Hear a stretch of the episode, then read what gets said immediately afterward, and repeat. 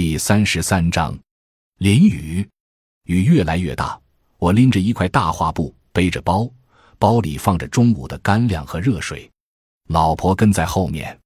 雨水淋湿的石板路映着白光，不留神易摔倒，但每一步都可以踏在有落叶的石板中间，那样走起来就稳当多了。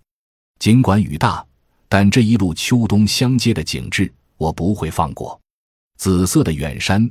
近处红黄的丛林，田里枯涸的草垛，被一夜的冬雨染成了清新的冷色。被割后的稻杆间，灌林野脊里都升起了春似的草绿。土地就是这么神奇，它闲不住，岁月允许它挽留更多的生命。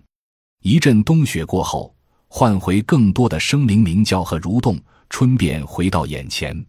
晴天、阴雾、雨季。每天的光亮和温度的不同，带给人的感觉也不一样。只要用心去品尝，你会把生命的意义都搭进去。步行约半小时，到了昨天选好的一户人家，门却上锁了。昨天跟他商量好的不锁门，听邻居说他赶场去了，下午两三点回家。之前他等了我们好久。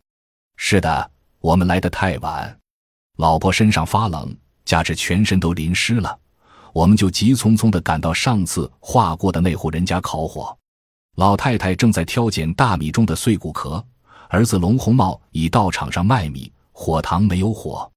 他很热情，见到我们落汤鸡的样子，赶忙从灶台边拿出干柴生火。屋檐上的雨哗哗落在石臼里，加重了寒冷气氛。这样倒好，烤起火来舒服暖和。记些日记，有老婆在身旁。也不像以前那么孤单，把这些天的作品拿出来比较，谈些意见想法，追求进步。我们在火塘这边烤火，老两口在灶台那边，老头在打盹，老太忙完捡米，又去灶边补缝衣裳。